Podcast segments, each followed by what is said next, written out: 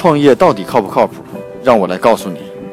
通过发现全球最新的创新商业模式和商业智慧，让你的创业少走弯路。大家好，今天跟大家介绍的这家公司是，呃，帮助移民和海外公民解决国际转账问题，能够三分钟就将你开户的一个 App 应用，啊，我们叫这个 Moneys。这家公司呢，可以呃，这家公司主要解决的用户就是移民和海外公民啊。面临最大的问题就是在国外的金融服务是不便利的，由于语言各方面的不通，啊，在开户问题上其实是看似很简单的问题，确实很难，而且转账也需要很长的时间，啊，所以这个问题呢，呃，这个 Money 是怎么去解决的呢？啊，它这家定义为叫金融技术的初创企业啊，是位于英国的一家伦敦的企业。这家公司呢。主要是为海外居民、移民啊居住的限制人提供及时按需的英国账户服务。也就是说，其技术呢可以实时验证客户身份，可以让用户在三分钟之内就可以利用 APP 开设好银行账户，并且支持极低的国际转账、Visa 借记卡、支持现金存取款等，而且存款还款都支持多种货币啊。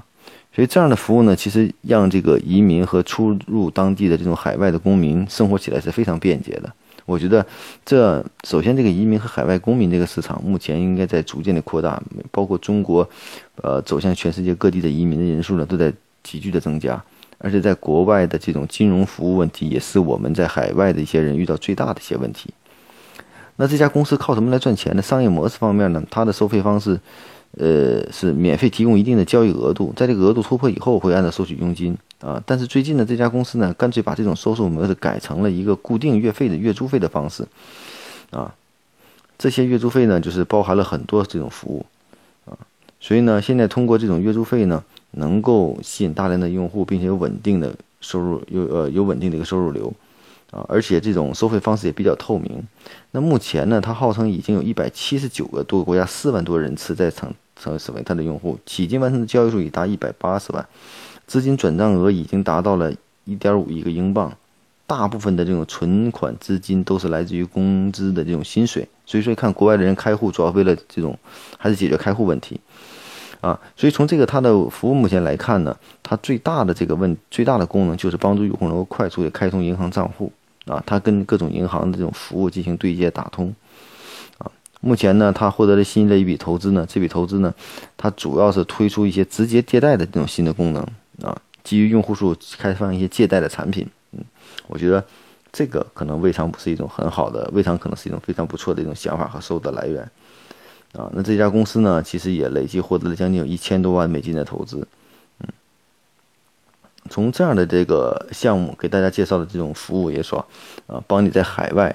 针对了特定人群做了特定的金融服务，啊，在特定的金融服务基础之上，在收费模式上也经过两次发生的变化，还是积累于大量的用种子用户，并且开始发放一些金融产品。那整体的商业模式的思路经过几两三年的打磨，我觉得这样的公司的这种思路也是非常清晰的了，不仅仅单纯佣金来收取费用，佣金的收取费用呢，其实还是用传统的服务方式。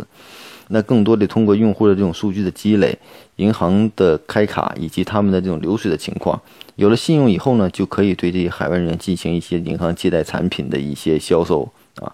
我觉得这种思路其实蛮到符合互联网的这种思维，嗯，也是希望这样的一个分享呢，对大家呢有一些帮助。首先，我们值得可以借鉴，就是在目前在。出国或者说是全球市场化、全球服务上，这是我们欠缺考虑的事情。另外，在出海的一些服务上，我们有欠缺考虑。